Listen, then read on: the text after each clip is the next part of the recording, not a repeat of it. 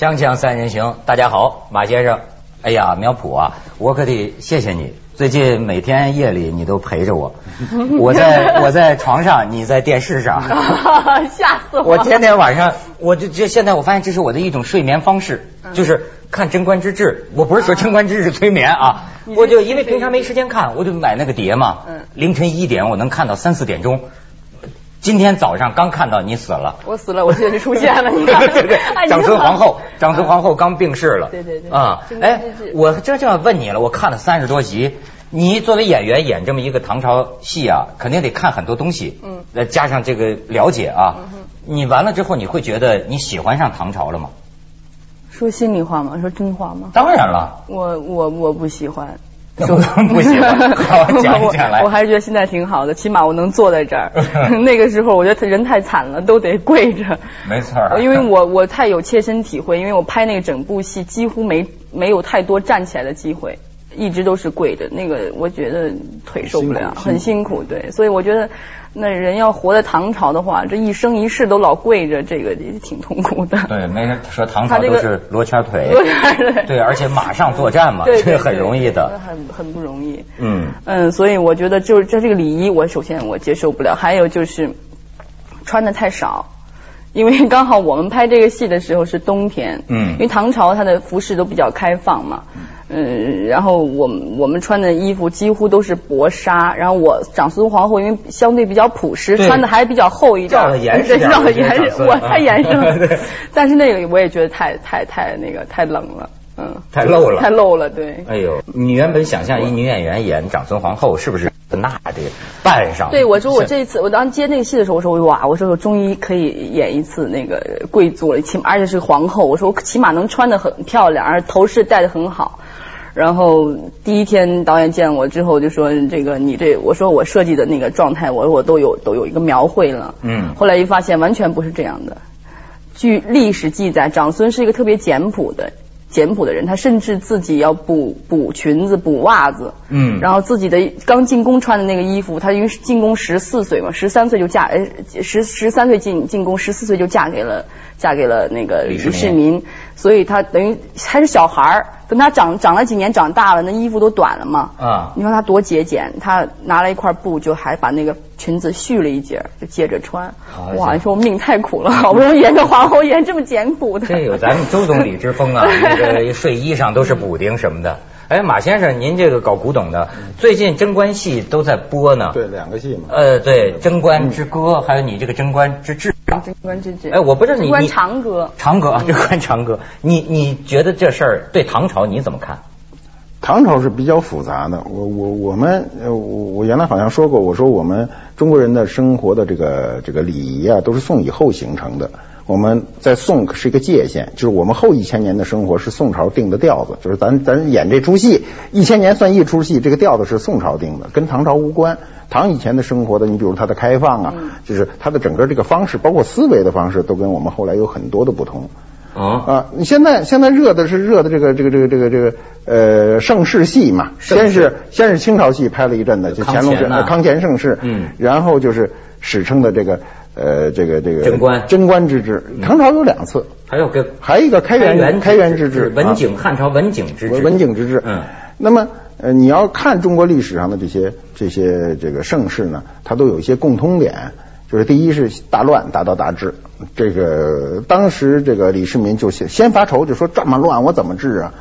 那个魏征就跟他讲，就说就是因为乱才能治，要不怎么乱不太好治，你知道吗？这交通得特乱才能治，如果有一点乱就真真是不好治，不知道从哪儿下口。嗯那么那么历史上呢，中国这个这个历史上呢，凡是盛世啊。的皇帝都不是大才，这是有定论的。你像文景之治，嗯呃，一汉文帝汉景帝呃，对对，一个一个一个刘恒，一个是刘启，嗯，那没什么大能耐，包括李世民都不能算有大才的人，包括他一开始他慌神儿，你比如他治他治理这个国家，他都要听别人的意见，他唯独的好处就是他比较虚心，哦，这是他的呃过人之处吧？是我觉得但虚心从个人的才干才干上讲，虚心不能算一大才，虚心算什么大才啊？虚心也是才啊。哎虚心不是才啊 不是不是，虚心我觉得才是大才啊 就是他他从这种雄图大略上，包括他自身能够决断，他都不敢的。但是我跟您说，我我觉得什么算大才啊？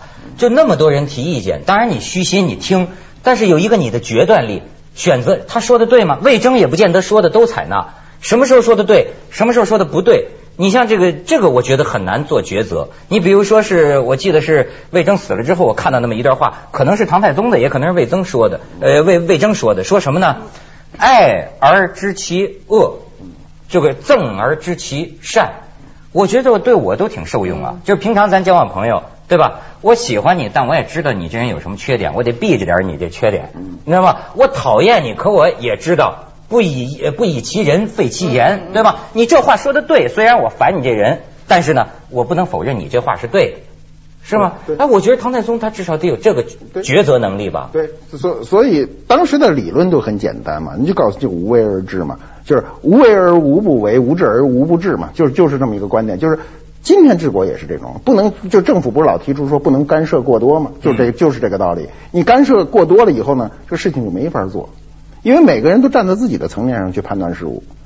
但是每个人又不都站在一个层面上，你怎么去判断这个国家？尤其国家这么大，包括后来乾隆，乾隆盛世也是，乾隆也不是大才，也不是的，跟他爷爷比，跟康熙比，他也不是大才，但是他就能治理这国家，把这国家当时起码他在世的时候，嗯，大家都歌舞升平，每个人都吃吃穿住这些问题都解决了。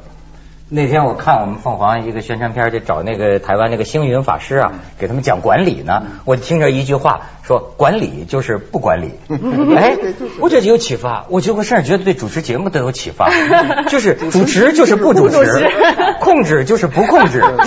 这招挺灵，是不是？但是我觉得就是盛世有一个有有一个一个共通点，就是他文化事业都很发达。对，他就开放嘛。对人人那个都安安逸能吃得饱了，呃，能能够有有闲余的时间。来搞文化事业了，所以我们现在这盛世嘛，所以我们这些文化工作者才呃有饭吃。你像他这个电视剧里，我就发现里面他有时候透露出一些，其实等于是历史分析。就比如说唐太宗，他为什么那么喜欢《兰亭集序》？萧绎传兰亭啊，各种各样的办法，而且他就喜欢王羲，他自己写。我觉得你这个编剧里边，他透露出来一种，就是说，实际上他是为了治理汉人。他要，因为他本身有这个胡人的那个什么血统嘛，对吧？他让你这汉人知道，我这个皇帝是这么爱你们的文化，这么爱你们的王羲之，就那意思，其实有政治的这种，对对对，这种意思。那这后来康熙，康熙也是这样嘛？康熙当当时呢，就是江南的知识分子非常抵触这个，这这那那说起来呢，都是蛮子野蛮人，那骑着马就把我们给给给治了，所以江南的知识分子一一开始是不接受清朝的。然后康熙写一笔特别好的毛笔字，然后临董字董其昌，江南的知识分子就是说谁写一笔董字啊，谁最牛。对，那时候时髦董其昌。对，董其昌嘛，最牛嘛。那么康熙下江南，歘写一笔董字可以乱真，所有人一看服气了。啊，说我们皇上感情不是一蛮子，还是一文化人，文武双全，是一这么个人。对，你今天看那个那个那个保留留下来，包括拍卖会上也卖那个康熙的那个写的董字，非常的漂亮。那乾隆呢？乾乾隆乾隆的字跟康熙是不能比的，但是也非常好啊，不能说他不好，但是跟他爷爷比那差又差一段。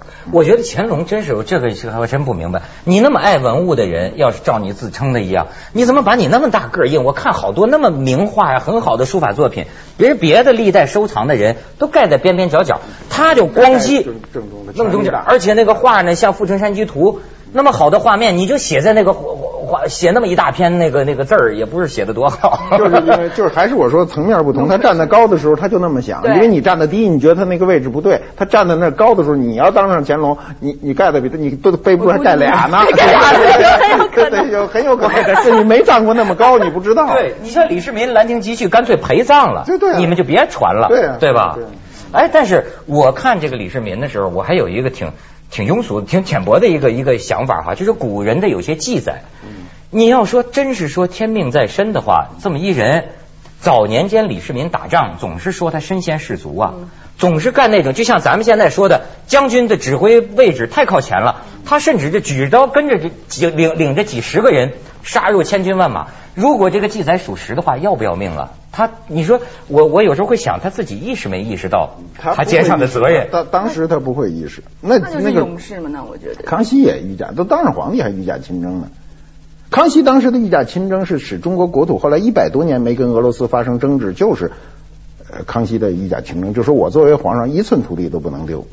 从北京骑马骑到新疆，你受得了吗？你那些想都不能想。咱今天有一个人敢干这事儿吗？嗯比骑自行车难吧？嗯，骑自行车骑到新疆，全国就一两个人，你想想是不是？而且是一国之君呐，不能想象。对你对演这戏，你对唐朝的这个家庭伦理关系有什么？我我一我不是对唐朝的家庭伦理关系，我对这这嗯，我对现代的很嗯很满意，对现代的伦理关家庭伦理关系很满意，一夫一妻制，我很喜欢，要不然我跟别人我抢不过。长孙长皇后孙皇后得亏死的早，要不然早知道可能也被人挤下去了。锵锵三人行，广告之后见。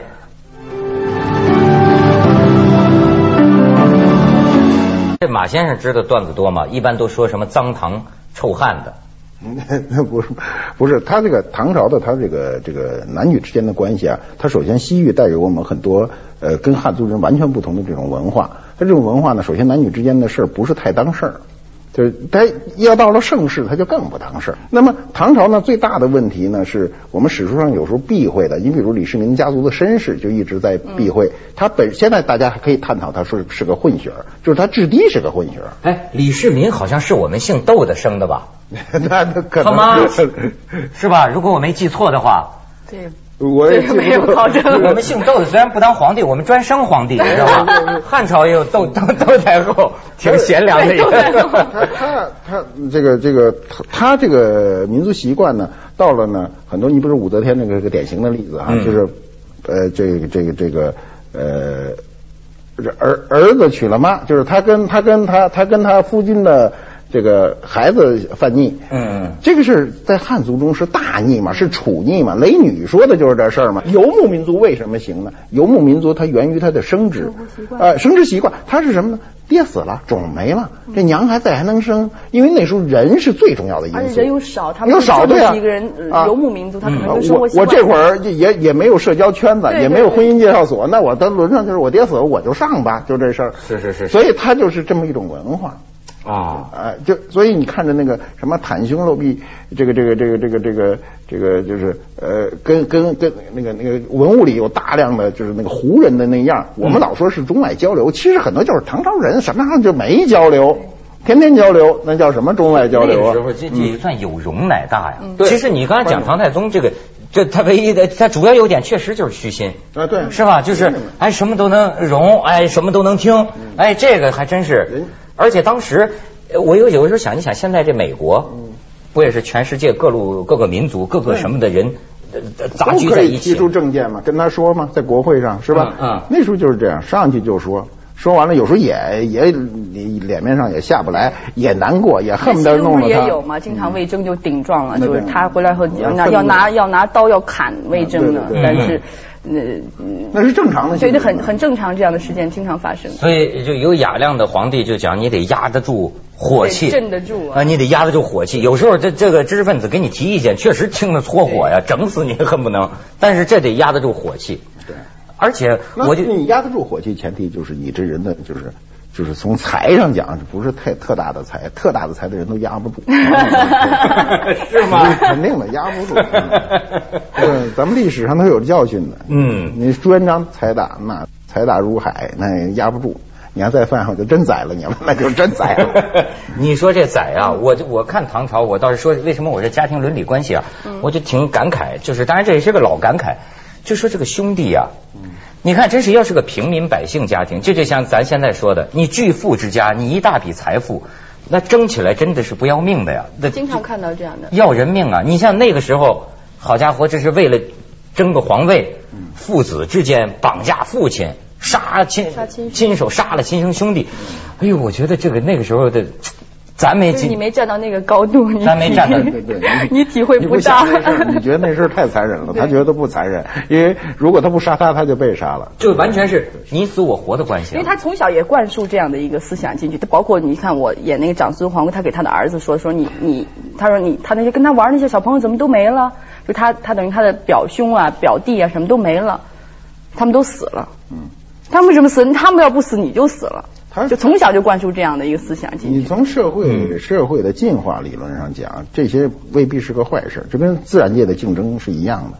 一定要有竞争机制。如果说这生下来肯定是你的，也瞎了。兄弟相识啊，对，说这就甭管别人多好，这皇位一定是你的，这人就瞎了。对，一定得有压力，说今儿可能是你，可能不是你，这事儿就好了。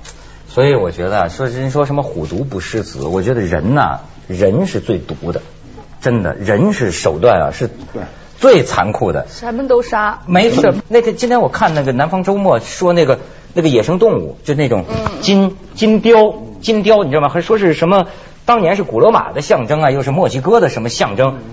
你看这金雕能从空中冲三百米下来，就说叫杀破狼啊，一个爪子掐住狼的咽喉，一一爪子捅捅捅他的眼睛，这叫一招致命嘛。我想动物杀动物不外乎如此了。那像人呢？人是弄住这金雕，因为它能上千倍的利润。你们在青海现在重案判了，就是说一个集团弄这个金雕，在这儿弄几百块钱的进价，卖到广东那边，你如果是当标本，能卖到二十五万哇一个金雕的标本，你知道吗？然后卖到酒楼呢，这金雕的肉能卖一万多。广东人什么都吃吗？不是说。然后你说他怎么弄死这金雕呢？拿个钢针，拿个钢针从这个金雕的脑袋上噔噔噔噔，因为他要扒那个皮呀、他扒这么活扒是吗？呃不是钉进去，钉进去之后，然后这个金雕足足一夜睁着眼睛还站起来了，站起来，不过可能就就有点左摇右晃，弄了一夜才死。杀再有就是什么呢？金雕就是往你嘴里塞几个毒药。你知道，就是说人类为什么说我最毒，莫过于毒人类啊。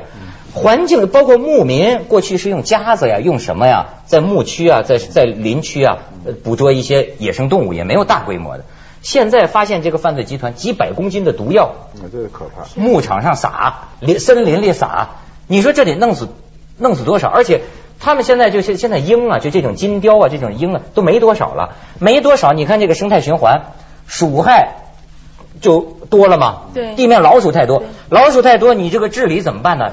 撒毒鼠药吧，仅剩的那几只鹰也给毒死了吃了这个老鼠也死了也给毒死了。哎呦，你说这个就生态平衡被破坏。其实唐，我刚才说到唐朝，唐朝就有一个法令，就是禁止杀真禽。这是吗人唐朝都有唐朝就有这个法律。这个法律是你如果学中国法律史的时候，这是一个非常震惊的法律。当时是作为国策发的，就任呃禁止任何人这这个呃杀真禽和吃。那就他但唐朝可能当时也吃，因为这个东西也是游牧民族带给你的。对对对，就是我们应该有这样。对我，嗯我觉得那种撒毒药是太可怕了，那个是很快能使物种灭灭绝，太快了。还有，你像你像，我就说我跟你长孙皇后学习啊，你看长孙皇后到临死前反复就是说不要劳动天下。其实这跟那个就是汉唐好像跟老庄的这个治理哲学有关系，就万物自兴自作，就是那句话嘛，就圣人呃的不死，大道不止。我现在看见有些现象，我就想起这个，你知道那个市场上现在很多人信佛的嘛？要放生吗？哎呦，我说你放生当然是很好，可是你现在的人，因为因为你要放生，所以那帮人就到水库里逮鱼去，逮乌龟去，逮一大帮东西，在这儿卖给你。行，你去放生吧。我放完再逮回来，然后再对呀再放。你不知道那放生的，你说那都是还是你知道还是很肤浅的。现在有放生那长蛇的，特别大哈，嗯那蛇都植入芯片了。你啊放了以后，它自个儿自己嘚儿嘚就回来了儿一会儿，它这不是回来，它找着了啊科技到对 对，那个和那个里头植一个芯片以后，现在不是狗也植一个芯片吗？就是它在一个范围内，它知道你到哪儿放去，然后它弄个仪器，一会儿给追回来了。追回来了，太可怕了。有说，他说我我卖了那蛇以后吧。然后隔了一段时间，他又因为他放生的人有瘾呢，他又领着一个人去去了以后他觉得说，他说这蛇有一记号，我记得特清楚，怎么又在这里了？嗯，对吧？咱们去广告，锵锵三人行，广告之后见。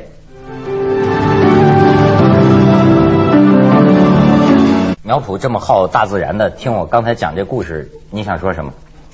我想说，我因为我我经常也出去，经常也跟一帮朋友到到到那个山里去什么的，但是我我很很少能见到过你刚才说的那些什么金呃什么珍禽异兽。都在人肚子里了。对，嗯可能嗯、以后再再见到的几率会越来越小。